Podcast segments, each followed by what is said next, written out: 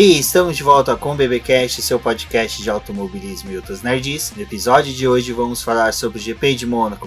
Eu sou Rubem GP Neto e aqui comigo eu tenho a Débora Santos Almeida. Olá, amigos, sejam bem-vindos a mais este podcast de muita velocidade. Exatamente, principalmente porque nesse daqui exclusivamente vamos de todos os eventos que circularam, né, tivemos no final de semana, vamos focar mais no GP de Mônaco. Vamos dar só uma comentadinha ali rapidinho sobre nossas impressões sobre as 500 milhas de Anápolis. Mas teve muita coisa no final de semana. Teve Fórmula E, teve NASCAR e tem o filme dos carros que vai passar daqui a pouco. Então vamos correr aqui para poder assistir. Antes de mais nada, né, Débora? Vamos agradecer a nossos apoiadores, aqueles que contribuem mensalmente, né?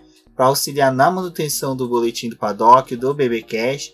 Um muito obrigado de coração a todos uh, os nossos, uh, nossos apoiadores que estão aí com a gente todo mês auxiliando e participando, né? Que a gente tem lá o grupo no WhatsApp, grupo no Facebook, em que eles são inseridos e participam com a gente, debatem, que nem no dia de hoje que teve corrida, é o tempo todo conversando, atualizando. Então é muito bacana a participação de todos. Bom, e tem os apoiadores né, que pagam a quantia, que tem o um nome mencionado aqui no BB Cash e também no post do episódio, que são eles: Ricardo Bannerman, Maia Barbosa, Eliezer Teixeira, Luiz Félix, Arthur Felipe, Thiago Bullet, Rafael Celone, Will Mesquita, Anthony Santos, Rogério Froner, Helena Lisboa, Cássio Machado, Carlos Del Valle, Bruno Vale, Eric Nemes e Bruno Shinozaki do Fim do Grid. Gostaria de agradecer a todos os nossos apoiadores. É, vocês sabem que vocês são extremamente importantes para este podcast e para o nosso site.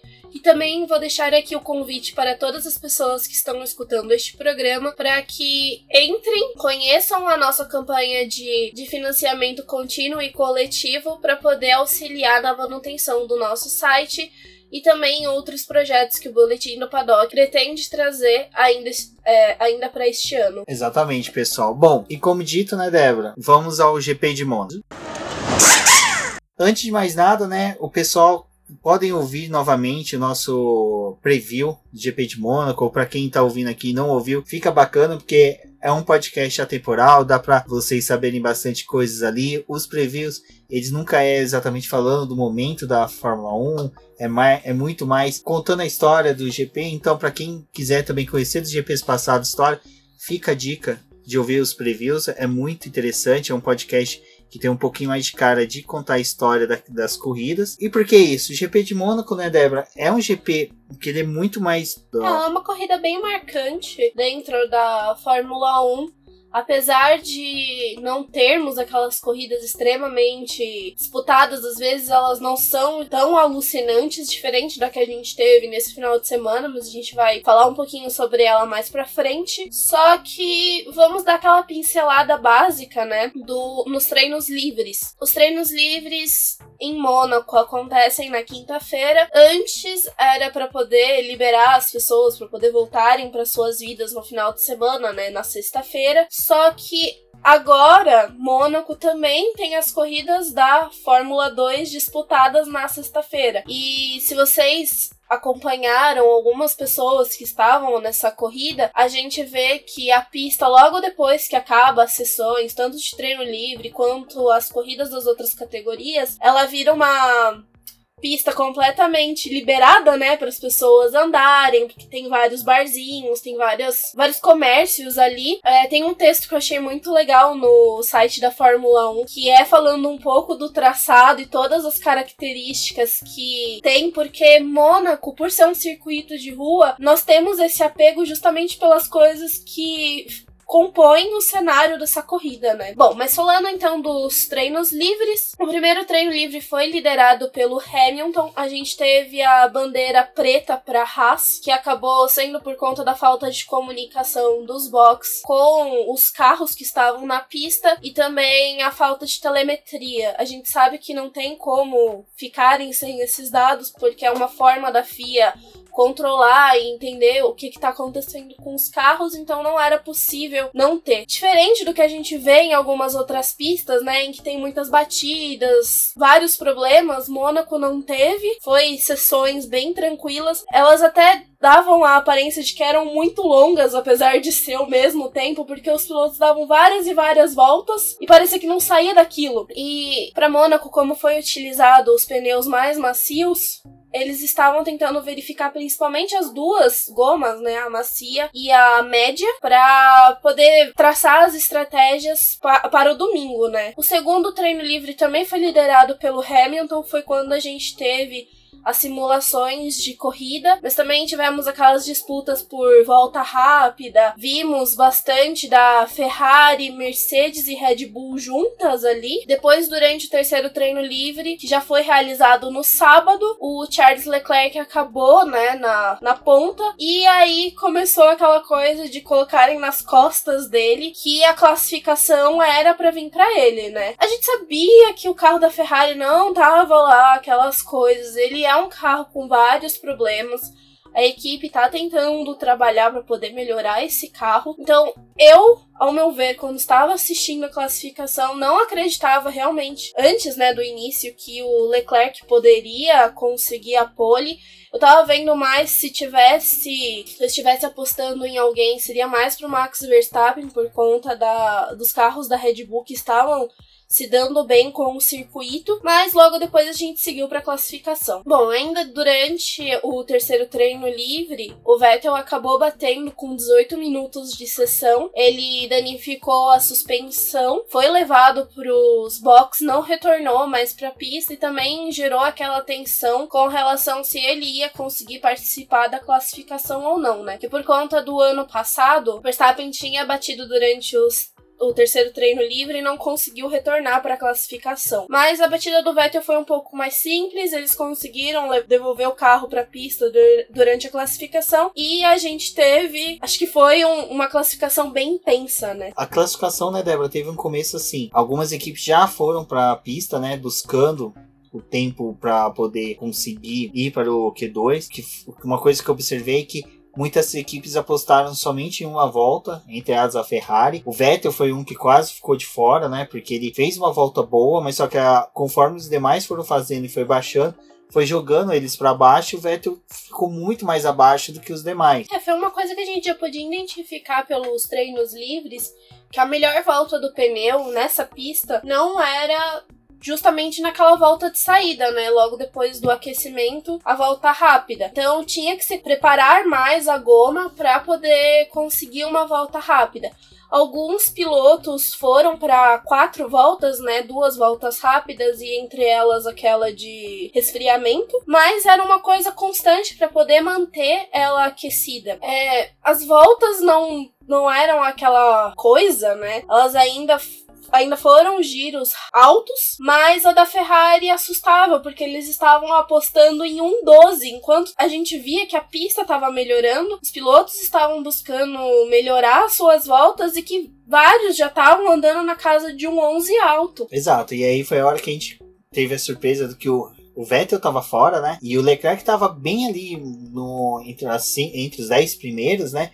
Mas só que tinha muitos pilotos bons abaixo que poderiam abaixar o tempo. O que aconteceu no final, né? Porque, salvo engano, as Renault começou a melhorar tempo, as McLaren começou a melhorar tempo, as Toro Rosso começou a melhorar tempo e começou a jogar o Charles Leclerc lá para baixo. Até que no final não foi nem o Vettel que tirou, né? Foi o foi o Huckenberg. O Vettel, ele tinha errado na volta, então ele acabou prejudicando um pouco os compostos. Voltou para os boxes, então a equipe sabia que precisava fazer o trabalho de trocar os pneus e devolver ele rápido.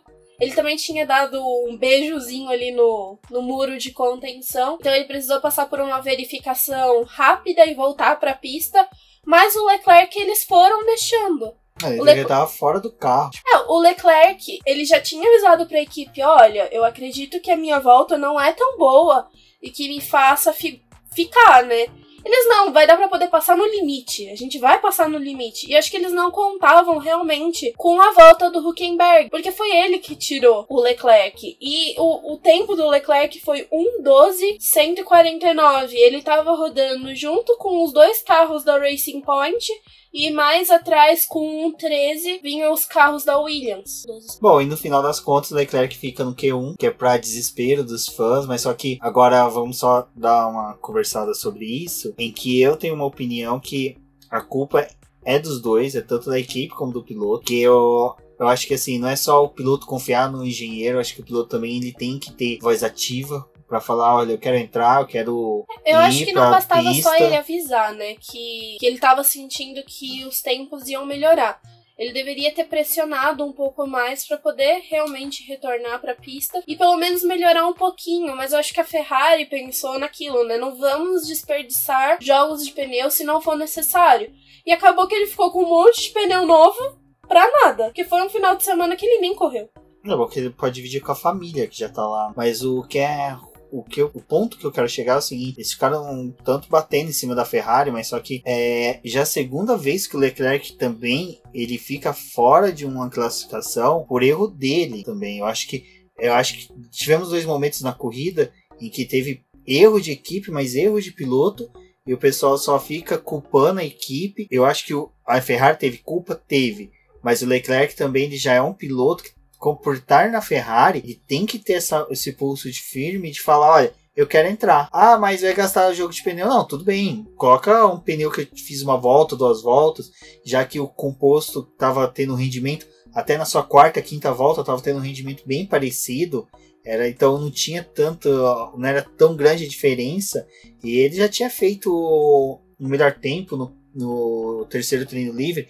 Então a equipe tinha dados suficientes para saber o quanto que ele poderia render com os pneus. Então acho que é tanto o erro da equipe como do Leclerc. Primeiro, é o Leclerc não ter buscado o melhor também no Q1. É, sabe, que ele ter dado uma volta de vó no, no, no autódromo, não, na pista, né? Pra poder. É, desfilou praticamente na frente dos amigos, dos conhecidos lá. É bonitinho falar que pega o ônibus ali, mas só que faz uma coisa dessa, depois posta a foto no, no Twitter, faz textinho bonitinho, tal, tal, tal. Mas, cara, o Leclerc também tá errando de uma forma. Depende. Agora sim tá valendo a pena falar que ele é estúpido, porque o que ele fez corroborou com os erros da Ferrari. Agora não tem como a gente ficar só apontando a Ferrari como errada, sendo que o piloto também tem participação. O piloto também é uma peça da equipe. Então não é só a Ferrari que errou ali, é o Leclerc. O Leclerc errou mais uma vez. E tudo depois que ele passou na corrida é novamente o reflexo de um quali onde que ele erra. Eu penso um pouco diferente, acredito que a culpa foi, foi dele também, de não ter exigido voltar pra pista. Mas eu acredito que foi uma coisa que a gente falou, não me lembro agora se foi no podcast passado ou se foi em alguns pra trás, que a gente falou que a Ferrari, ela parece que ela não tem convívio social com as outras equipes. Ela não olha pra fora além do que ela vê na telemetria dela. E eles estavam confiando, né, na telemetria. Foi uma coisa que uma vez, acho que a gente pode até citar isso, mas eu tava aqui conversando com o Rubens, né? E eu falei assim: nossa, a gente sabe mais ou menos até onde os carros conseguem chegar durante os treinos livres, porque eles fazem tanto voltas rápidas quanto as mais lentas. É óbvio que nos treinos livres eles não vão demonstrar todo o potencial deles, mas a gente tem uma ideia de como vai ser uma classificação a partir do, desses treinos livres, né? E uma vez eu peguei e falei assim pra ele: Nossa, já imaginou se, sei lá, uma equipe tá lá mais no fundo, ela pega e resolve botar os dois pilotos dela pra poder dar, tipo, uma volta monstruosa e tirar o pessoal do, do Q2 ou do, do, Q, do Q3 ou do Q1 ou do Q2? Porque você tem aquele parâmetro, né, de o que cada um vai fazer e você fica naquela confiança. Mas e se alguém der na louca e falar, tipo, ah, esse final de semana, dane-se. Mesmo que eu vá largar entre os 10 primeiros, mas seja o último, eu vou tentar.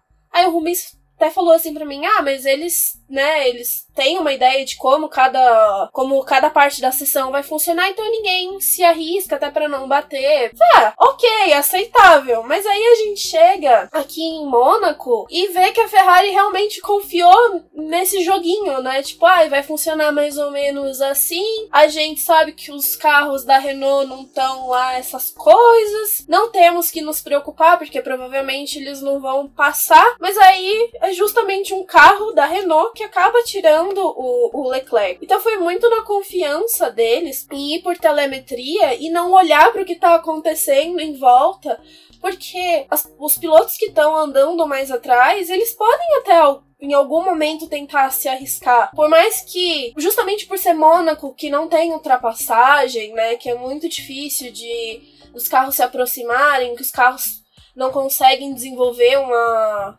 corrida, eu vejo que é uma pista que não tem como você confiar no coleguinha do lado. Você tem que buscar dar o seu melhor e mostrar o que você tem. Não ficar acreditando que vai ser possível só porque ali no computador estão falando para você que dá. Sabe aquela brincadeira que tem, o pessoal gosta de tirar sarro, fazer, que o Hitler não estudou história e quis invadir a Rússia na mesma no inverno igual Napoleão? Uh, a Ferrari cometeu o mesmo erro que a Red Bull cometeu no começo do ano na Austrália. Tô tentando só lembrar, acho que na Austrália só o Gasly que ficou no Q1, porque ela simplesmente viu o tempo dele, recolheu os carros e de repente os pilotos começaram a virar, virar tempo, virar tempo, virar tempo, virar tempo e tiraram o Gasly. Simplesmente assim. Mas ainda é plausível quando é a primeira corrida do ano. Você já tá na sexta corrida e o circuito é completamente diferente. Ela é uma prova difícil. Então não tinha como ficar confiando no que você tá vendo na, na tela da TV. Isso mesmo, ó. Puxei aqui, eu vou até linkar para vocês o quali, o texto do quali do, da Austrália que foi o Pierre Gasly. Aconteceu a mesma coisa com ele. O Pierre Gasly ficou no Q1 porque simplesmente ele fez a volta, o pessoal da Red Bull, ah, bacana, deu, recolhe, de repente foi o pessoal passando, passando, passando. Foi o Pierre Gasly e o Carlos Sainz que ficou no Q1, porque os dois foram, foi a mesma coisa.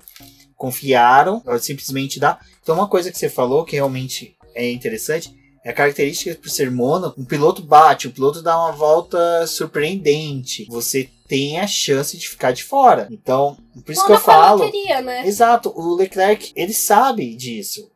A Ferrari sabe, então por isso que eu falo que é os dois que deveriam ter pegado e ter olhado isso, não é só a equipe, o piloto também. O, durante a transmissão não falaram, contaram que o Lewis Hamilton, em determinada corrida, foi Barcelona, pegou a telemetria, olhou dele e falou assim: Bom, eu posso melhorar aqui, ali, ali, assim, assim, assado. O que, que o Leclerc tava fazendo fora do carro? Tudo bem, pode ter que ir no banheiro, mas vai volta, entra no carro e fica, sabe? Eu achei que eu achei ele com muita soberba nesse GP, ao ponto de ficar fora do carro, do tipo, ah, fiz o tempo, pronto, tá bom, vou cruzar os braços, vou ficar aqui. Na verdade, eu penso que por você estar disputando uma corrida em casa, a chance de dar errado é muito grande. Porque a gente já viu isso com o, o Ricardo. nunca conseguiu Então, a gente já viu isso já com o Ricardo. Na trave várias a gente vezes. viu isso com, com o Hamilton mesmo. Com, com, com o Vettel. Vettel. Você tá correndo na sua casa. Tipo, a chance de você não terminar a corrida já é muito grande. Já é gigante. Então você Exatamente, ainda mais É tipo Mônaco. a morte perto do aniversário, sabe? Também tem essa teoria. É, exato. Mas só que é verdade, tipo, então você tem todas essas situações que dá, assim, é pra gente que não é, nós que não somos pilotos, não somos estrategistas da Fórmula 1, vemos isso e tipo ficamos tônicos quando tem uma eliminação que nem do Leclerc, que é uma, uma, eliminação totalmente patética, tanto do lado da equipe quanto do piloto. O piloto acho que ele tem uma culpa de 30% nisso, mas ele tem. Ele não tem que sair e ficar falando, ah, eu vou conversar com a equipe pra saber o que deu errado. Meu filho, deu errado porque você saiu do carro. Você tirou o capacete, tirou a balaclava, tava lá de bonitinho, sabe? Tava, mesmo que você estivesse dentro do carro, bate assim e fala assim, amigo, eu quero ir pra pista. Tô caindo, tô em décimo, tô em décimo segundo, você já tem chance de estar eliminado, sabe? Não tem que ficar nessa confiança. Exato. Bom, mas agora a gente vai falar um pouquinho do resto da, da classificação, né? A gente teve então esse Q2 já sem o Leclerc, os dois carros da Alfa Romeo, que eu acho que foi a maior surpresa do Q2, nenhum ter conseguido avançar pro Q3. Eles estavam num bom final de semana, estavam dando pinta de que provavelmente até os dois carros iriam conseguir se classificar bem. Então eu acho que essa foi a maior surpresa quando eles terminaram em 14 e 15 e a Renault acabou até se posicionando na frente, né? Porque o Nico Huckenberg ele ficou em 11. Logo depois a gente foi pro Q3, a gente teve o Ricardo conseguindo avançar no Q3. Eu acho que aí já é o fator Ricardo, nem fator Renault, porque é uma pista que ele tem uma cara de gostar dela, casar muito bem com ela, então ele conseguiu avançar mas aí a gente teve então a disputa pela pole, que tava dando cara de ser do Valtteri Bottas. E aí o Lewis Hamilton foi e virou 1.10.166, colocando 0,086 no tempo do finlandês e tomando a pole. E para mim acho que foi a melhor imagem que a gente teve da classificação. O Hamilton não acreditando que ele tinha conseguido, então ele começou a vibrar no carro e muito feliz e saindo, né, do carro bem emocionado por conta dessa pole. Eu acho que não foi um final de semana fácil pro Hamilton. Ele tava. Ele ficou o final de semana inteiro falando que ele não tava bem com o carro, ele não tava à vontade com a situação. Eles tinham que correr, então ele queria buscar o melhor para poder homenagear o Lauda, mas ele não tinha certeza se ia ser possível, então foi muito legal a pole ter vindo para ele. Não, foi muito bacana a pole ter ido pro Lewis Hamilton, que no sábado correu com um capacete, então tava todo mundo assim, vislumbrado com o halo vermelho da Mercedes, que foi bem bacana a homenagem. Chamava bastante atenção, né? Acho que aquele halo ficou a coisa mais linda no carro da Mercedes, aquele destaque. E além disso, o foi um embate entre Lewis Hamilton e Valtteri Bottas, apesar que, apesar que o Max Verstappen também, né, ele mostrou ser bem aguerrido em busca da pole.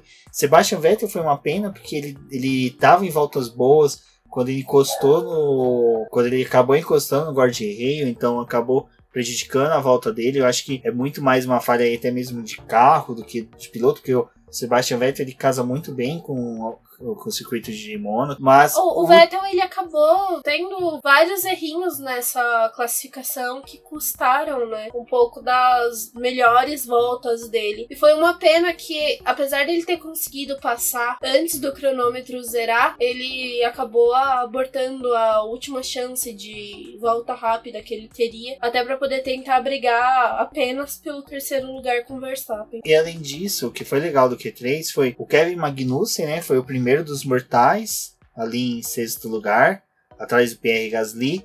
Daniel Ricardo, um surpreendente sétimo lugar, mas eu acho que as duas é, Toro Rosso com quatro carros com motor Honda no, na classificação final e o Carlos Sainz ali é, mostrou que realmente foi uma corrida muito mais até mesmo de características de piloto do que realmente de carros e motores. Eu acho que a classificação final ali refletiu muito mais o que está sendo o ano, a questão de aonde cada piloto quer estar, tá, poderia estar tá por eles e não pelo carro e não pelo motor. É, a classificação é o melhor momento que a gente vê os pilotos realmente se dedicando ao máximo. A gente vê a proximidade que a pista de Mônaco tem, mas apesar disso, por ser um circuito travado, ela é uma corrida que, nossa, mas os pilotos andaram extremamente próximos. Mas aí a gente gente olha para uma corrida atrás em Barcelona, que era a corrida que realmente ditava né, as posições na pista, e a gente vê que apesar dessa proximidade em Mônaco, ela é muito pequenininha se a gente levar ela para um circuito normal da Fórmula 1. Sabe. E essa pole do Hamilton, né, foi a, a, de número 85 dele, né? Foi a pole que ele consegue junto com a é o, ele é o maior pole dentro de uma equipe. O outro que faz, mei, faz mais, mais poles dentro de uma mesma equipe, superando o Michael Schumacher. Então, você vê o Hamilton, ele começa a bater pequenos recordes, né? Os grandes recordes ainda estão para ser batidos, mas a cada etapa ele vai batendo pequenos recordes dentro da Fórmula 1. Bom, começamos domingo com a chance de chuva, que foi bem legal porque fica aquela expectativa. Que a gente sabe que Mônaco, sem chuva, a possibilidade de se formar uma cobrinha como a própria Fórmula 1 brincou no Twitter, é grande, mas teve lá até o Valese brincou que só choveu na cabeça da Mariana Becker, mas só que a gente teve né, essa ameaça de chuva que não teve na corrida, né, Débora? Ela de fato não se concluiu. A gente teve umas poucas gotinhas, mas nada que atrapalhasse a corrida ou que na verdade ajudasse o Hamilton, né, com mais uma parada nos boxes. Foi mais uma largada, acho que estilo Baku, os pilotos bem conservadores, a gente não teve o incidente na, na largada. O Hamilton conseguiu manter a liderança da corrida, deixou o Bottas para trás. para poder se virar ali. Acho que o Max Verstappen fez uma boa largada. Ele tentou disputar ali, né? O Vettel também tentou ultrapassar o Verstappen, não foi possível. Então a gente manteve a configuração dos quatro primeiros. Mas atrás a gente via o. Porque o que aconteceu? O Pierre Gasly ele acabou sendo punido. Então ele perdeu três posições. E por conta disso, Kevin Magnussen largou em quinto e o Ricardo em sexto. E aí, quando a gente teve a largada, o Ricardo conseguiu pressionar o Magnussen, ultrapassou e. Só que ele não tinha carro para poder segurar a, segurar a posição e nem se manter próximo dos líderes. E aí a gente tava olhando na telemetria, né? Na telemetria, no aplicativo da, da Fórmula 1. E o Ricardo começou a ficar muito longe do Vettel, mas muito, muito, muito, muito, muito. E aí quando é, a gente. As primeiras voltas já tava quase 20 segundos. 20 segundos foi muito rápido que começou a, a aumentar essa distância. Aí durante a volta 9, a gente teve a batida do Leclerc, que tava vindo alucinado tentando passar todo mundo. Já tinha feito uma bela ultrapassagem no Grosjean na que aquilo sim é aquela coisa que o Galvão falou do Massa quando brigou com o Kubica lá em Fuji. É isso que se espera um piloto da Ferrari, mas só que o Leclerc conseguiu essa ultrapassagem com o Grosjean, ele pegou uma confiança e quis repetir a mesma ultrapassagem no Hulk. O Huckenberg Só que o Hulk cresceu, conhece, né? né? Ele sabe defender posição e defendeu muito bem. A ponto que não, nem tanto que nem foi punido. Ele soube defender. O Leclerc foi otimista demais em tentar repetir o mesmo golpe contra o Hulk. Não só isso, com essa manobra que ele foi tentar aplicar no Huckenberg, ele acabou danificando o assoalho do carro. Então ele começou a perder rendimento. Além disso, ele furou um pneu. Então a gente via ele jogando vários detritos na pista, que a borracha do pneu se espatifando ele atrapalhando o piloto. Ele tava ali vendo que tava perdendo posição e não queria entregar a posição com o pneu furado. Eu achei aquilo um absurdo. Tipo, para, menino. Tenta ir pros boxes ou encosta logo esse carro, porque não vai a lugar nenhum. E por conta disso, na 11 volta, a gente teve a entrada do, do safety car. E aí ele foi, né, pros boxes, fez aquela troca de pneu uma volta antes. E com a entrada do safety car, o Hamilton, o Bottas, o Verstappen e o Vettel foram a troca de pneus. E aí que a gente começa a ver que foi aonde ditou o resto da corrida, né? Bom, a gente fala o resto da corrida porque, como até depois teve o abandono do Leclerc, a corrida seguiu com o mesmo formato, né? Só os líderes já começando a ultrapassar os retardatários. Então a gente teve ali um momento que teve um. Eu acho que o Leclerc ainda estava em pista, onde que o, o Kubica acabou rodando numa tentativa de ultrapassagem do Giovinazzi. Foi. Então, mas só que tirando isso, o resto da corrida seguiu dessa forma. Expectativa de chuva, o Carlos Sainz relatou que teve pingo na viseira dele, mas eu acho que a Dona Maria estava borrifando água nas violetas na varanda, porque não teve chuva. Até eu acho que a água que estava caindo. Você na... cuspe.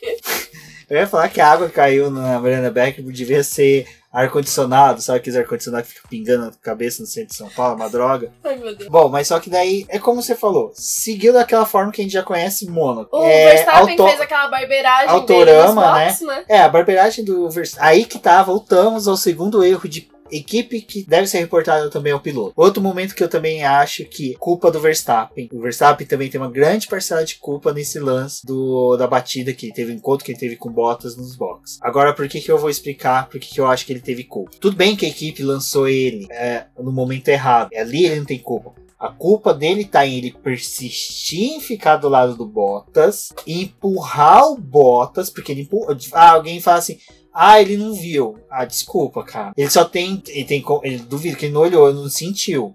Não escutou um barulho de um carro do lado. É impossível. Eu concordo que ele pode não ter visto no momento que ele ficou ao lado, mas só que se você assiste o vídeo, é mais de 15 segundos dele percorrendo o lado do Bottas, ele encontra com o Bottas. Então ele toca no Bottas no momento que ele já devia ter percebido. O Bottas tentou desconversar, né, depois na coletiva de imprensa. O Bottas é um gentleman, perguntaram para ele se, se ele via maldade no que o Verstappen fez. Ele falou assim: "Ah, não vejo maldade no que ele fez".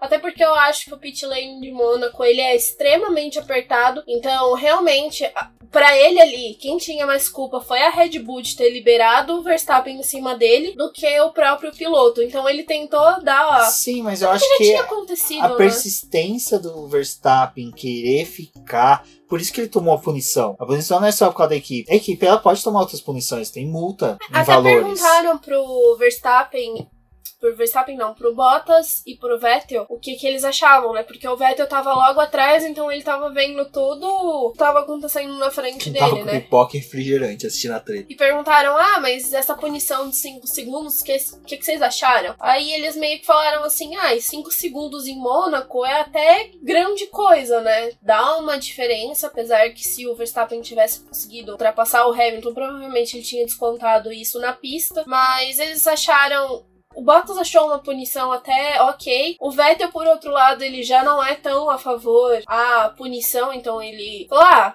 foi mais problema ali da, da equipe do que do próprio piloto. Acredito que poderia ter outra forma de dar punição do que dar esses 5 segundos. E a punição foi além depois, né? O Verstappen tomou mais dois pontos na, na carteira. Então pra você ver como a, a minha tese bate com a dos comissários ele poderia. A questão é, o Verstappen poderia ter evitado a colisão. Eu acho é que a questão, o problema. É, é, só desculpa, só concluir. É o seguinte. O Verstappen, ele não fez por maldade. Eu, eu acho que muitas vezes. Eu acho que ele, ele não não fez tem por maldade. maldade. Ele tentou colocar Ele- o carro pra poder ganhar aquela Ele posição. sabe que é difícil ultrapassar em Mônaco. Justamente é nos boxes que você tem que tentar a Exato, mas Então, só que ele assim, fez. é, amigo, tem hora que não dá, tem hora que você vai se prejudicar. Ele se prejudicou muito mais. Não, nem muito mais, porque no final da classificação ele ficou atrás do Bottas. Mas só que eu acho que essa questão dos mais dois pontos, levantar novamente uma discussão de se o Verstappen tem culpa ou não. É, no próximo briefing que tiver em Mônaco, vamos discutir sobre isso, porque sempre repercute, então vai ter essa discussão, ou em outros circuitos em que o, o pit lane é um pouco mais estreito, vai ter essa discussão. Ou quando tem entrada de safety car, que é aquela coisa alucinante de entra dois, três carros é, ao mesmo tempo. Então vai ter isso. Então é por isso que eu falo, às vezes o Verstappen, ele, cara, tira o pé. Ele tinha mais carro que as Mercedes naquele Mônaco. Os carros, os carros com motor Honda renderam muito mais. Se você parar para pensar, os motores Honda renderam muito mais do que os motores Mercedes nesse auto. Tirando as duas primeiras, a primeira e terceira posição, o resto do motor Honda ocupou 4 das 10 posições. Então, assim, Verstappen ele poderia ter brandado um pouco, tentava seguir ao máximo ao lado do Bottas, naquela do que quem vai tirar o pé. Se o Bottas tirasse o pé. Mas só que o Bottas não vai tirar o pé, o cara já bateu em mim. O Bottas ele também tentou redimir um pouco da culpa do Verstappen, porque ele falou que acreditou que a Mercedes foi muito ousada em ter chamado os dois pilotos para poder fazer o, o pit stop, até por conta do, do espaço que eles têm ali no, no pit lane. Então, por fazer essas duas paradas juntas, ele percebeu que elas foram mais demoradas. Porque tinha que dar atenção para os dois pilotos e não devolveram o Bottas num momento favorável ali no pit lane. Então ele tentou abrandar nesse negócio do, do Verstappen. É que o Bottas, vocês perceberem, ele deu uma parada na barba. Tava com a barba um pouco mais rala. Por que, que eu tô falando isso? Não é que ele. Já me olhou pro bravo. O Bottas, ele é um pouco mais do tipo, já passou. Não temos que discutir isso. É, todas Você as já vezes que percebeu? perguntaram É. pra ele, ele tentou falar assim, ah, já não, foi, e todas gente. as vezes que deu alguma coisa, ele sempre é desse do tipo, já passou, não temos que resolver isso. Foco na próxima corrida. E ele sabe que Canadá vai ser um divisor de águas do campeonato. Ainda tentaram, né, tirar alguma coisa dele pra poder ver se. Aquela coisa, né? Tentar ver se o piloto fala alguma coisa pra poder culpar o coleguinha, né? Aí até falaram assim pra ele, ai, mas por conta disso. Você teve que parar mais uma vez nos box. Aí ele meio que tipo, ai, mas eu parei, eu voltei de pneu duro. Tipo, se eu tivesse voltado de médio, provavelmente tinha me fudido. Então, ai, deixa do jeito que tá. Tá bom que eu perdi a posição pro Vettel. Eu não ia conseguir a posição mesmo, porque ele até falou que tinha tentado se aproximar do Vettel, mas desistiu e falou, ai, Não, o carro tá, da Ferrari tava rendendo muito. vai do bom. jeito que tá e O ritmo de corrida da Ferrari foi muito bom. eu acho que o Bottas ele não é aquele cara que tenta botar fogo no parquinho, né? Tipo, ele fica lá na dele. Foi prejudicado, coitado, mas aí ele também tentou. E, gente, eu acho que o Bottas ele é tipo a Poliana, um livro que tem de quando você é criança. Você tem sempre que ver a melhor coisa das tragédias que tá acontecendo na tua vida. Ai, mas eu perdi a posição.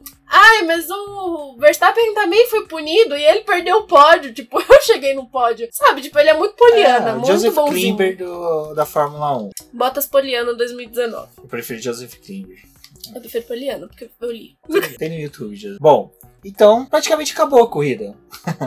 Aguardamos a chuva, Não veio. não veio.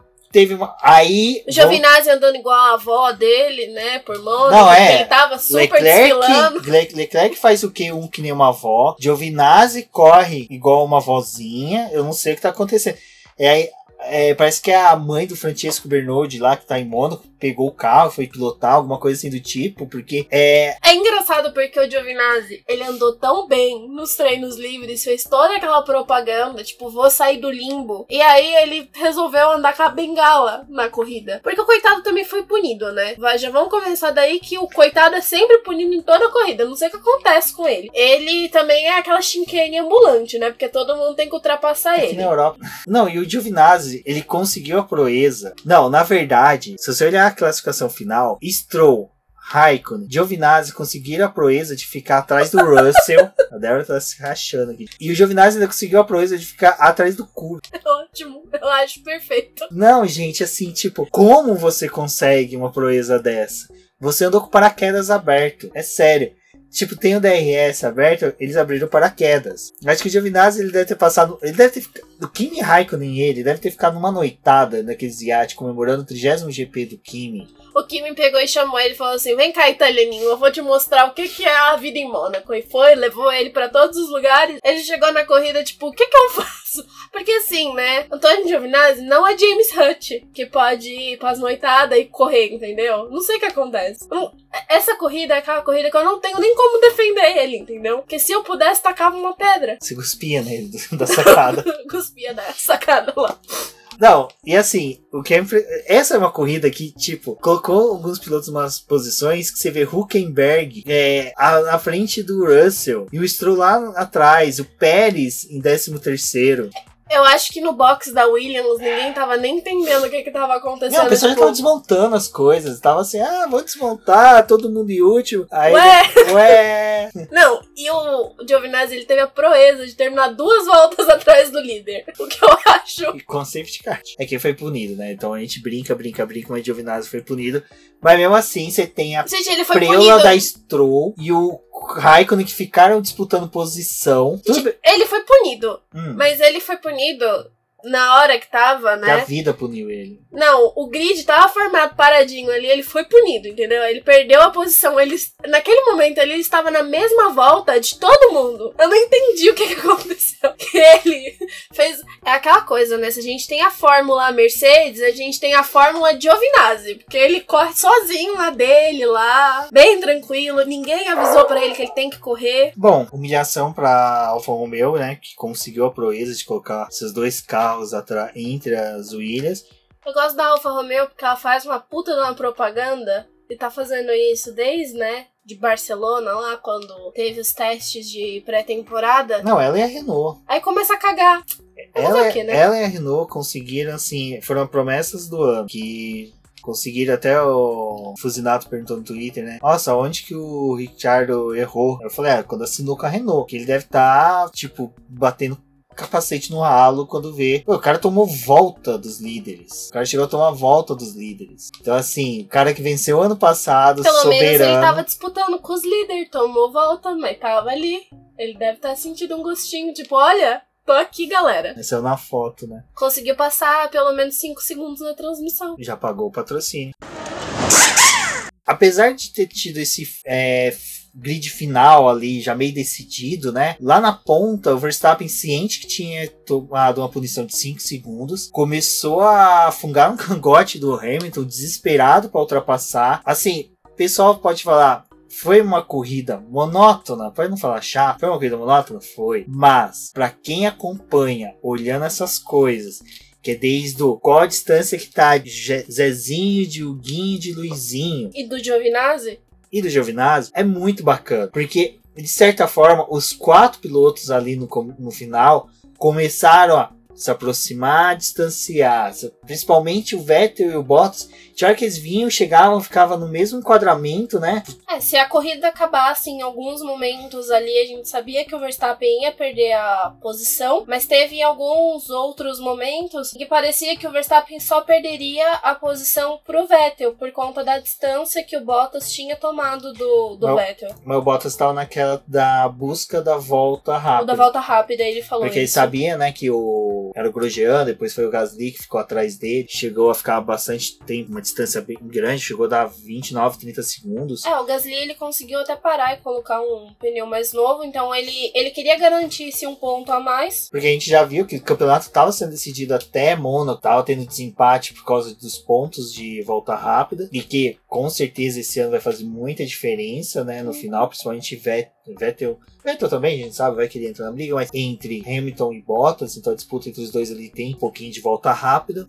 Mas... E a gente depois foi tendo o desenvolvimento da, da corrida. Verstappen tinha alguns momentos que parecia que ele ia encher a traseira do carro do Hamilton. Aqui em casa foi uma coisa muito engraçada, porque eu geralmente eu torço pro Vettel e o, Ve e o Rubens ele tá ali, né? Torce pra McLaren, mas dá aquela torcidinha pro Hamilton, pro Bottas. E aí nessa corrida a gente inverteu os papéis, porque eu tava alucinada torcendo para que o Hamilton garantisse a, a ponta. O, o Rubens queria que o Hamilton e o Verstappen se chocassem para poder ter uma vitória do, do Vettel e dar aquela mexida no campeonato.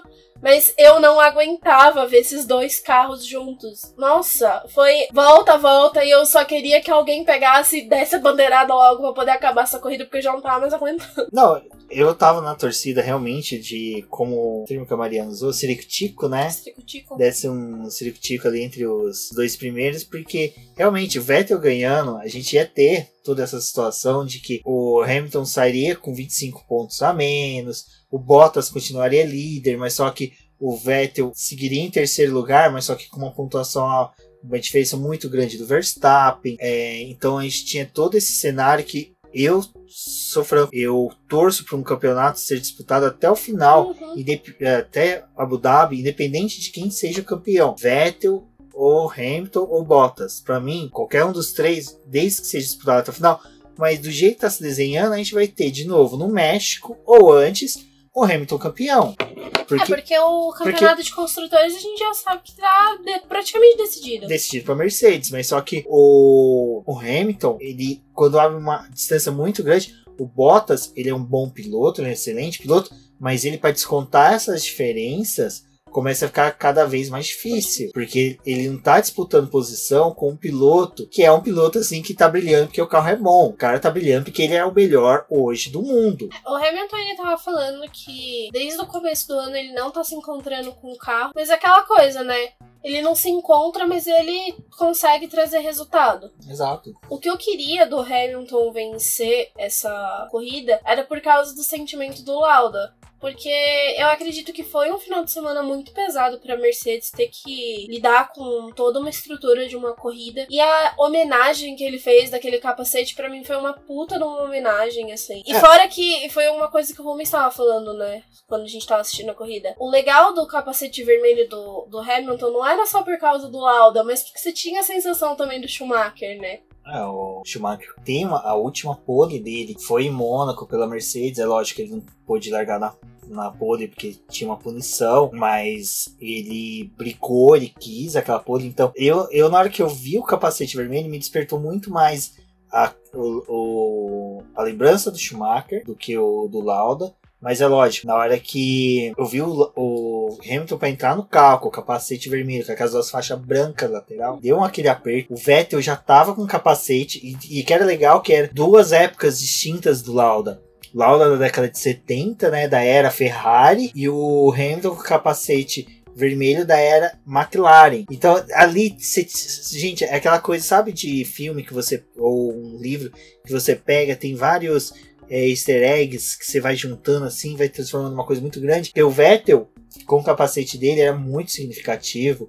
Todo mundo criticou, ah, a Ferrari fez uma homenagem pequena, colocou só o nome, eu vi essas críticas, mas assim, eu acho que às vezes a gente tem que entender até o sentimento que pode estar rolando na equipe. É difícil às vezes você lidar, é difícil você fazer uma homenagem gigantesca e e quanto mais homenagem você faz, mais você desconcentra a equipe, porque imagina toda hora se olhar e ver aquela homenagem, você pode ter um aperto no coração. É, eles já vão carregar durante o ano inteiro aquela estrelinha vermelha em homenagem ao, ao Lauda. Eu achei então, isso Isso na Mercedes, mas é. na Ferrari, eu acho que a, a, a, homenagem do. O Leclerc também teve no capacete dele homenagem, então acho que as homenagens foram na medidas que cada um conseguia comportar. o Hamilton no final de semana ele teve uma crítica muito dura do John Watson, não o, o companheiro do Sherlock, mas ex-piloto da McLaren, que foi companheiro do Lauda, que chegou a superar o Lauda em certos momentos na McLaren. O John Watson foi dar uma entrevista, acho que para a Autosport britânica, não me recordo agora, mas só que ele criticou duramente o Hamilton, porque o Hamilton não participou nem da coletiva de imprensa. Ele foi para o box de moto, saiu, não conversou com ninguém. Então o John Watson falou: pô, a gente quer saber como é que ele tá se sentindo. Mas às vezes é tão duro pro cara, ele mesmo falou depois que um dos pilotos, uma das pessoas, né, que trouxe a argumentação para ele sair da McLaren, que o Hamilton tinha um apego muito grande por ser a casa dele desde os 8 anos de idade. Para ele sair da McLaren e ir pra Mercedes foi o Lauda. Então. O Lauda que convenceu ele, né? É. Foi uma coisa que eu falei com a, com a Rafaela do Garota da Fórmula 1, a gente até tinha conversado bastante nessa questão do, do Hamilton, da grande cobrança que estava tendo em cima dele, né? E eu falei assim, acho que cada um sente a sua dor de uma forma. Para ele, o Lauda era como um, um parente, porque ele conviveu com o cara há muito tempo. Acho que dali diretamente, o Hamilton foi o que mais teve apego pelo Lauda. Então era difícil você cobrar que a pessoa falasse uma coisa. Tenta se colocar no lugar da pessoa. É a mesma coisa de você ter um sentimento de você perder uma mãe, perder um pai. Na hora, você nem consegue assimilar que essa perda aconteceu. Então, como é que você quer cobrar que uma pessoa fale alguma coisa? Ele, dependendo do estado que ele fosse falar, ele até ia ser falho comentando aquilo. Então deixa a pessoa absorver a morte, espera. Existia sim a preocupação para poder saber como é que tava a cabeça dele, porque justamente por ser uma pessoa próxima, eu acho que a, a preocupação que a gente deveria ter era com a saúde mental do Hamilton, de como ele estava se sentindo, e não o que ele deveria falar para as pessoas. Porque falar é um, uma coisa muito jogada ao vento, assim. Você pode falar que você gosta de uma pessoa e no fundo, lá no fundo do seu coração, você nem se importar com, com aquela pessoa. E ali ele tava sentindo toda a dor. Você entra nos boxes da equipe e você sabe que aquela pessoa não vai estar tá mais ali com você. Que por mais que ela tivesse afastado por um problema de saúde, ela não vai voltar. Esse problema de saúde não vai ter uma recuperação e ele não vai voltar ali a estar do lado da equipe, apoiando, ajudando. E foi uma coisa que o Hamilton falou: a Mercedes só é a Mercedes hoje por causa do Lauda. É, tanto que a Mercedes iniciou, é, tanto que a Mercedes iniciou, né, com a configuração é, do Ross Brown. O Ross Brown começou não a concordar com as, as diretrizes, a forma que, que o Toto Wolff e o Lauda trabalhavam e o Ross Brown saiu e mostrou que foi sim uma decisão até mesmo boa para Mercedes, que ao final a Mercedes tornou essa multicampeã aí em decorrência dessa administração lauda Toto Wolff. Então eu acho que fica legal essa discussão nossa agora sobre essa questão de homenagens, que eu acho que a homenagem tem que ser cada uma limitada a um ponto. A McLaren mesmo colocou só um escudo, né? Com o ano de 1984, foi o título que o Lauda conquistou pela equipe. A Haas fez uma coisa mais espalhafatosa. É, a Haas tem aquela questão muito de marketing, né? É. A, a Alfa Romeo, eu não vi propaganda, uh, propaganda de homenagem dela e parar pra pensar a Alfa Romeo ela até teria bons motivos para fazer uma homenagem até bem maior que da Haas, porque até a última vitória da montadora, né, na Fórmula 1 foi com o Nick Lauda. Então você tem toda essa questão de que é, vai pela dor, vai pelo sentimento de cada um. A, a a Toro Rosso, que não tinha nada, assim, vamos parar pra pensar, tinha lá uma homenagem até bonita, então acho que assim, é aquela coisa da gente ter a concentração focada, né, pra um período, e no que, que aquilo ali ia afetar cada um diretamente. Porque as equipes que tinham um distanciamento maior do Lauda até poderiam fazer uma coisa mais espalhafatosa, porque não tinha aquele convívio Exato, mas direto. Essas mas três, essas é quatro Mercedes, equipes, né? Alfa Romeo, a Ferrari, Ferrari, Toro você Rosso, via nitidamente... Toro Rosso não, McLaren e Mercedes. Você via nitidamente também que o Vettel estava bem emocionado com a perda do, do Lauda. O capacete dele também foi uma. Chegou, chegou numa corrida. Que o qual ele ainda tava com aquele capacete que o layout do Raikkonen Na corrida, não. Na corrida é, já... o do Hamilton, sim. O do ele, Hamilton. Na verdade, ele não, não sabia se o capacete ia ficar pronto pra corrida. Então foi até por isso que ele não divulgou e nem fez alarde sobre o capacete. Eles conseguiram entregar. O Hamilton não sabia se esse capacete ia ficar pronto, então por isso que ele não fez um, um alarde da, da utilização dele na corrida. E aí, como conseguiram entregar para ele, aí ele decidiu usar na prova. Eu achei bem legal porque a imagem final a gente tinha dois pilotos, né, que acabaram nas duas primeiras posições com uma homenagem pro Lauda.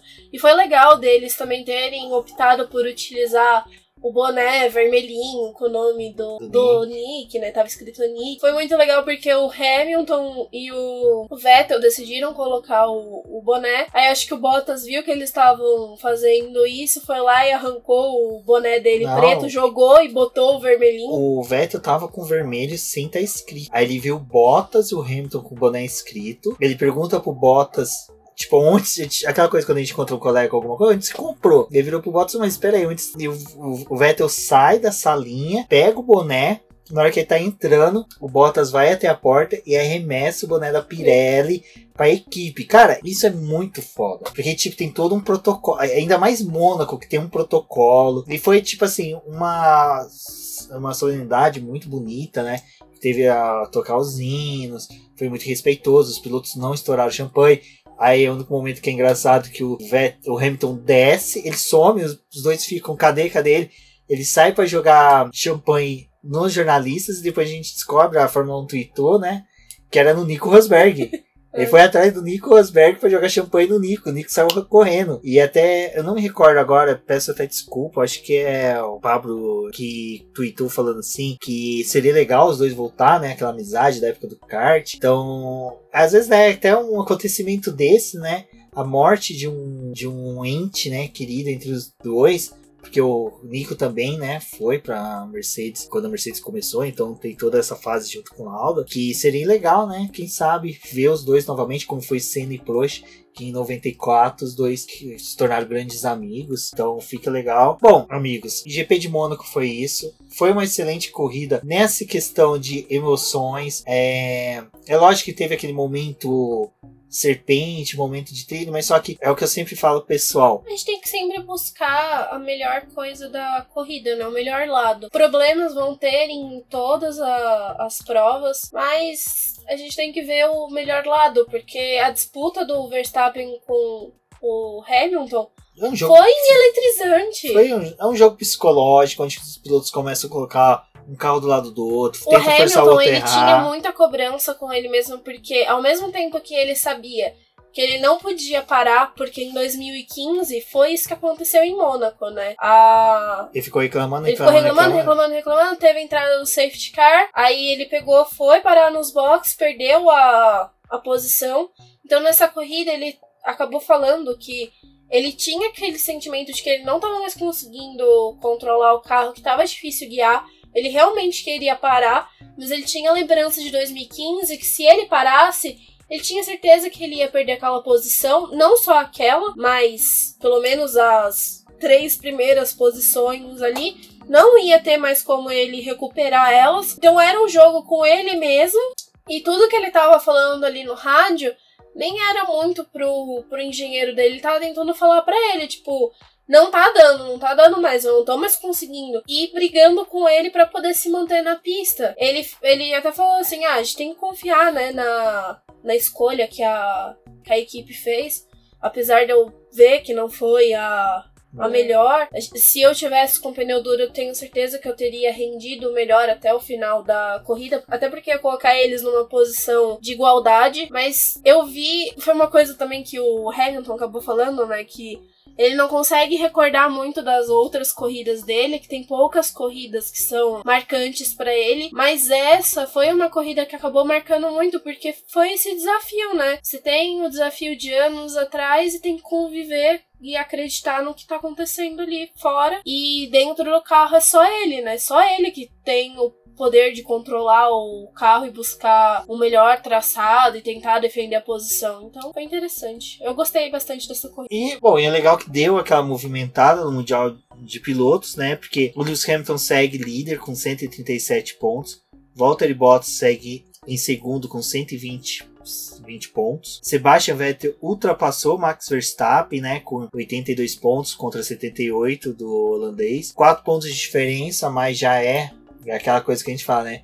Qualquer diferencinha ali, qualquer gordurinha agora é uma boa. O Leclerc tá bem atrás na quinta posição, são 57 pontos. No sexto lugar vem o Pierre Não. Gasly com 32. No sétimo lugar, o Carlos Sainz com 18 pontos. Na oitava posição, Kevin Magnussen com 14 pontos. No nono lugar, o Sérgio Pérez com 13 pontos. E ainda em décimo, Kimi Raikkonen com 13 pontos. É engraçado como é discrepante, né? A diferença entre o Lewis Hamilton e o Bottas contra os demais, até mesmo contra o próprio Sebastian Vettel. São, são o Lewis Hamilton tem duas vitórias de vantagem pro Vettel. O Bottas tem uma vitória e uma gordurinha a mais aí de diferença. Então, realmente, é, não tem como não deixar de apostar nos pilotos da Mercedes. Esse ano a Mercedes tá superior e olha que o Lewis Hamilton ainda fala que o carro. Não, não tá aquelas coisas, não né? Tá aquela não coisa. casou com o carro. No Mundial de Construtores, aquela coisa, né? Mercedes soberana com 257 pontos. A Ferrari em segundo com 139. Red Bull em terceiro com 110. McLaren em quarto com 30, Racing Point em quinto com 17 pontos, Haas em sexto com 16,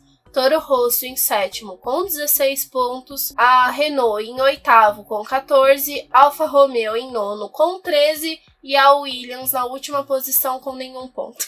Engraçado que entre a quinta e a nona, a diferença é de 4 pontos. Então, assim, E foi o resultado da, dessa prova, né? Porque a Alfa Romeo tava mais pra cima, mas como a gente teve os dois carros da Toro Rosso terminando na zona de pontuação e muito bem, Ricardo pontuando. Grosjean pontuando, né? Então, o que acontece também é que é qualquer piloto que conseguir ficar pra cima, né? Conseguir uma boa classificação, vai conseguir levantar a equipe.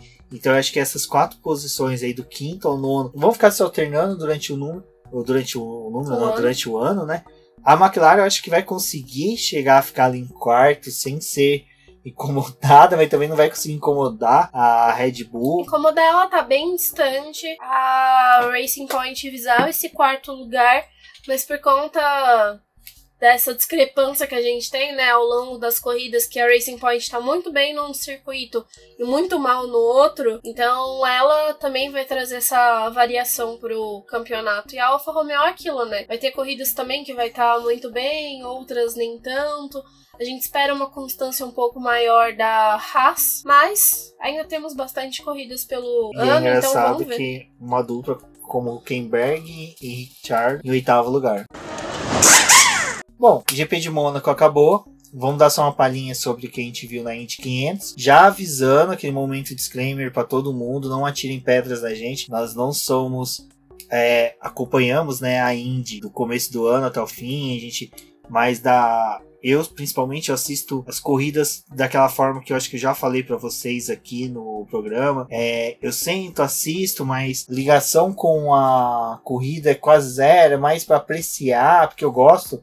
Eu acho um, bem, bem interessante, que nem agora antes da gente gravar, a gente estava assistindo NASCAR, né? Charlotte, é, 600 milhas de 600 Charlotte. milhas de Charlotte. Gostoso, mas só que assim, se você parar pra perguntar pra mim, eu só vou lembrar do Carly Bush, do Lugano, do Elliot, que são personagens que também já passaram aqui pelo Boletim do Paddock. Mas a Indy 500, agora vamos falar. Falaram tanto que a Mônaco é um pouco maçante, a Indy ela só teve realmente assim um pouco mais de emoção quando o Bordes e o Graham Hall se chocaram né, na pista. Eu acho que a gente Ali foi acidente de corrida, pra gente não se estender numa discussão sobre quem teve culpa. E também o final ali, disputa entre o Paginot, que foi o vitorioso, com o Rossi e o Sato chegando em terceiro ali. Então foi algo bem empolgante no final. Teve muito é, disputa, mas só que eu acho que as disputas intermediárias são aquelas em decorrência da qualidade de carros, que tem pela característica da própria categoria. Eles visam também o campeonato, porque essa prova é a pontuação é dobrada, né? Exato, então para uma equipe que é pequena, compensa ela brigar para permanecer entre quinta e sexta posição, não tentar galgar para chegar à vitória. A gente tem aquelas equipes que são formadas apenas para as 500 milhas, para poder disputar o prêmio. Não, só o espaço que tem da mídia, de tudo É. ali, ela já consegue uma grana, não, não largando, às vezes consegue já conquistar um dinheiro que é bom, então as 500 milhas têm essas características. Eu, eu gostei da corrida, foi uma corrida gostosa de se acompanhar. Eu vibrei até a última volta, porque eu queria muito que o Simão Paginot ganhasse. Porque ele liderou a prova inteira, né? Praticamente de ponta a ponta. Então, ao meu ver, era injusto ele perder a posição pro Rossi, mas as últimas voltas foram extremamente eletrizantes, porque o Rossi pegava o vácuo para poder ultrapassar o Paginot, e aí tinha horas que parecia que os dois iam bater, iam lascar toda a corrida, e pelo menos os três primeiros estavam visualmente próximos e no tempo também. Então, nossa, acho que foi. Eu gosto muito da Indy 500 ter um evento assim que É, para todo Pra mundo. mim é o maior assistir. evento de automobilismo que tem. né? Eu acho que ela é questão de evento, do dia, do momento, ela é maior até que a Fórmula 1, mas por causa de N características que a Fórmula 1 não tem e guardado proporções de cada categoria, que é o que eu sempre falo.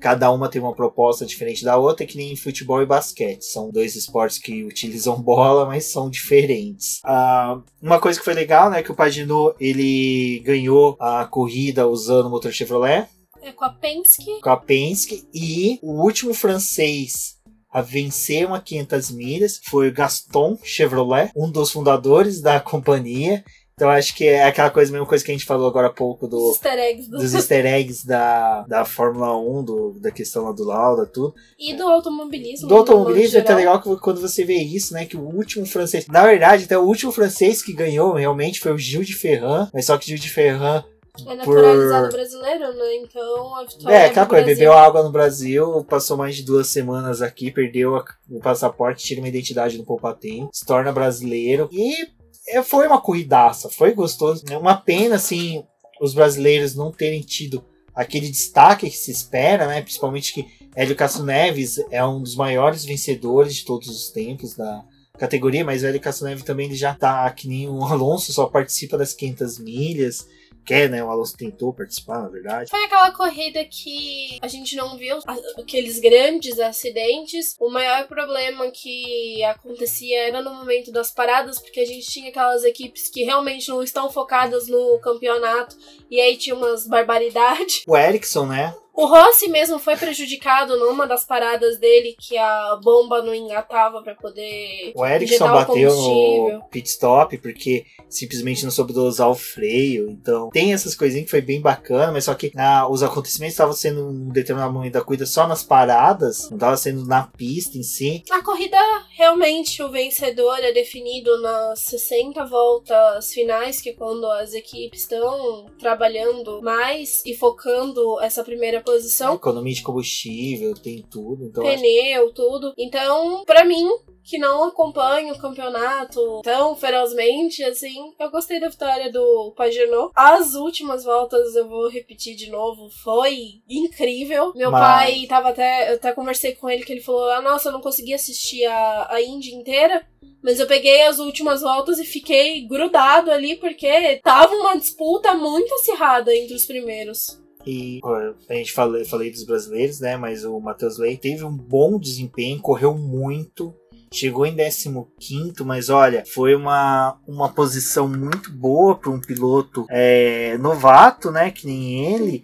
Então, ainda mais com uma equipe forte, que é uma equipe assim que, pelo que eu tô acompanhando da, da Indy, ela é uma equipe bem parecida, vamos supor, assim, com uma, uma Toro Rosso, que é uma equipe que pode brilhar, mas nem tanto que na semana passada eu assisti, né, a. a Semana passada, não, a semana retrasada, desculpa. Teve GP de Indianápolis, que era um circuito misto. Choveu e o Matheus, é, pelo que eu entendi, ele, ele é um excelente piloto na chuva. E ele correu muito, ele correu muito em, em Indianápolis, no circuito misto, na chuva sobre a hora de parar, é aquela coisa que piloto também tem que saber a hora de opinar. Então, o Matheus, ele é um piloto que acho que a gente pode ficar de olho, eu acho que ele tem um grande futuro no automobilismo, principalmente na Índia, a escolha dele de ir para os Estados Unidos, permanecer na Índia, focar na Indy, não querer ir para Europa, focar na Fórmula 1 como eu lembro que na época muitas pessoas criticaram ele. Ele tem o Tony Canante, companheiro, que eu acho que dispensa comentários. Acho que o Tony é um cara que, é, para quem quiser saber um pouco até da vida dele, eu vou linkar o texto que o Valese fez sobre o Tony, então vale a pena. Tem Indy 500 vencida. Bom, pessoal, foi isso sobre a Indy 500. Foi um final de semana recheadíssimo de automobilismo, de corridas como o mundo da F1 lá do Fabrício falou, foi o dia mundial do automobilismo. A gente teve corrida o dia inteiro, Começou com o Globo Rural, carrinho de café, corrida, então seguiu durante o dia, né, Débora? Aquele final de semana que nenhum amante do automobilismo consegue colocar defeito. Sempre tem uma prova ali pra, pra você acompanhar. Agora que a gente tá finalizando a gravação, a NASCAR ainda tava passando, então. É, é um, foi um final de semana bem cheio. Agora só tinha comentado que ia falar uma coisa sobre a McLaren que foi bem legal durante a transmissão, que falaram que realmente a McLaren, é, eu achei bom não ter se classificado, porque ela desmereceu a categoria e desmereceu os pilotos que estavam disputando as 500 milhas com uma soberba e uma arrogância de tipo, nós estamos vindo da Fórmula 1, nós temos somente um carro, nós não precisamos de ter toda a estrutura que vocês têm para poder conseguir repetir o que a gente fez na época da Andretti. Que lá em 2017 o Alonso foi o piloto que mais liderou a prova, foi o piloto que mais deu voltas na liderança, tanto que ele ganhou o prêmio de melhor estreante, né, melhor Hulk da prova. Ele fez algo bem semelhante com o que o Paginot fez esse ano, né? Sim, mas só que o que acontece? Naquela época ele teve, eles tiveram a tutela, o auxílio da, da Andretti e da Honda. Dessa vez não, eles foram soberbos, eles tiraram um membro da equipe da Fórmula 1, que agora torço para ele voltar para dar um jeito lá, auxiliar, ou que foque na Indy, mas foque com uma equipe que participe de mais ovais, participe de uma temporada. Eu acredito que. A McLaren tem que participar de uma temporada para querer disputar umas 500 milhas. Até mesmo por questão tem que conhecer a estrutura da, da categoria em respeito Sim. a toda a história. Não é Eu só acho... chegar e tentar dar um título para um piloto só por dar um título. Tipo, tem. A Indy tem uma história. O que o Alonso fez na Toyota foi legal. Ele disputou, ele vai disputar o título da WEC novamente pela Toyota. Eu acho que ele poderia disputar um título da um não, dois, três anos ali na, na Indy, mesmo que ele conquiste as 500 milhas, eu acho que a McLaren ela pode formar sim uma equipe dentro da Indy. Eu acho que tem dinheiro, tem estrutura para isso. O Zac Brown tem esse foco, ele já falou. Então eu acho que se é para criar um braço dentro da Indy, faça direito, né? Respeite a categoria, respeite. Porque é diferente daqueles americanos que criam equipe, desenvolvem equipe só para correr em ovais, tem isso na Indy. Tem pilotos e carros que só foram para as 500 milhas. Foi o caso do Junco, né, que foi o piloto, a equipe do Kaiser que tirou o Alonso, né? Ele só tinha um carro, só tinha uma estrutura para participar, mas só que a diferença é que aquilo é a vida deles. É tudo eles eles se doam para aquele dia do ano. Diferente da McLaren. A McLaren, tá, não deu ali, vamos comemorar o Carlos Sainz que teve uma boa colocação. Nós somos quarto no Mundial de Fórmula 1. Então é por isso que eu falo que a McLaren foi com muita soberba, muita arrogância e prepotência pra Indy. Porque você vê, ela bateu, o Alonso bateu o carro, não podia colocar, é, não tinha peça, não tinha outro carro com, não pôde disputar, treinar, porque não tinha um outro carro com a mesma pintura. Então nem um segundo carro eles pensaram, tá? Foi tanta soberba, tanta questão de nós somos fodões. Nós temos o melhor piloto. Melhor piloto, melhor carro e mereceu, desculpa, mereceu. Perdemos dinheiro pra caramba, perdemos tempo, mas só que é aquele tapa na cara que às vezes eu acho que a McLaren tava precisando desde a época da Honda. Que falava que a Honda era isso, aquilo, aquilo outro, tá com quatro carros hoje na em frente. Mônaco. É, fala isso, isso, isso da Honda. Primeira corrida da Honda no ano com o Max Verstappen consegue pode. Então eu acho que a McLaren tem que descer do pedestal e aceitar muito mais. Bom, acabando esse momento puxão de orelha, só relembrando o pessoal que vamos dar uma respirada agora, porque Canadá, é só dia 9 agora que a gente vai ter corrida com GP do Canadá e Stock Car em Londrina. Depois, dia 15, temos carteiros, excelente. Ótimas fotos. Na Granja Viana, então quem tiver em São Paulo, quiser ir lá comparecer, encontrar com a gente, chama. É bem legal. Temos muitos apoiadores que correm lá. Froner, Celone, o Arthur, Bunnyman. Ah, então é bem bacana a participação lá. É uma confraternização do boletim também, né? Acaba se tornando.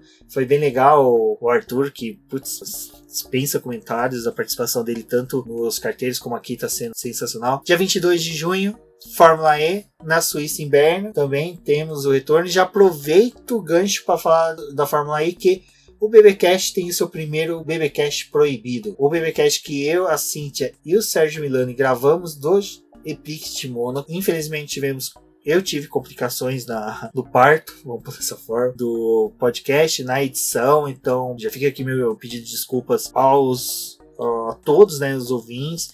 Esse programa sim vai sair, só que é uma edição que está sendo muito mais delicada e trabalhosa de se fazer, então vai valer a pena ela sair depois ouvir, vai, porque a gente eu, o Sérgio Milani e a, a Cintia, após o término do review da corrida, batemos um papo sobre importâncias de alguns GPs, então ficou muito bacana. E hoje já sai também, junto com o BBcast, o review em texto da Cintia do Epix de Berlim, que foi vencida pelo Lucas de Graça. Então leiam, comentem, participem e eu sou o Rubens GP Neto, vocês me encontram em todas as redes sociais por esse nome. Vocês não deixem de, de verificar o nosso post sobre o apoio do Boletim do Paddock, como foi dito no começo do programa. A nossa campanha de financiamento contínuo e coletivo é muito importante para a manutenção do site, do BBcast. Então eu acredito aí que com mais pessoas entrando e participando, nós vamos conseguir atingir novas metas. Vejam as nossas metas, que tem desde é, e-books até canal no YouTube. Então, eu acho que vai ser bem bacana a gente conseguir atingir elas. Um forte abraço a todos e até a próxima. Eu sou a Débora, obrigada por escutarem o podcast até aqui. Como o Rubens disse, não deixem de conferir a nossa campanha no Apoie-se. Se possível, contribua com ela e até a próxima. Vamos ter várias corridas por aí e é só conversar com a gente através das hashtags do Boletim do Paddock, Fórmula 1 no BP, Stock Car no BP, FE no BP e também pelo nosso Twitter que é Diz no Boletim que. Até mais!